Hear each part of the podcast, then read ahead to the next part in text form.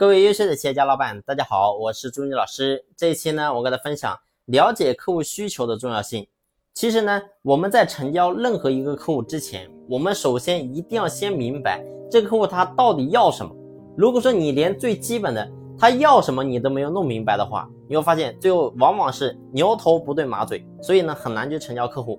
我举一个很简单的例子，假如说你在追一个非常漂亮的一个女孩子，但是呢。对不起，这个女孩子呢，人家只是要吃一个香蕉，但是呢，你却给了她一车的苹果，有用吗？你会发现没有任何意义。就不管说你怎么样去追，你会发现你都追不到。为什么？因为你不是别人想要的。所以这个点非常重要。我们在成交客户的时候也是一样的，我们首先一定要了解清楚客户他到底要什么东西，然后呢，我们再对症下药，再去聊。这才是真正正确的方式。那么，到底我们该怎么样去了解客户的需求呢？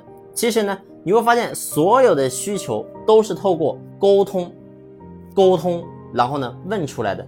所以呢，销售的过程其实呢就是不断探寻需求、满足需求的过程。那么，到底该怎么样去沟通呢？那么下期我跟你进行详细的分享。好了，这期就分享到这里，感谢你的用心聆听，谢谢。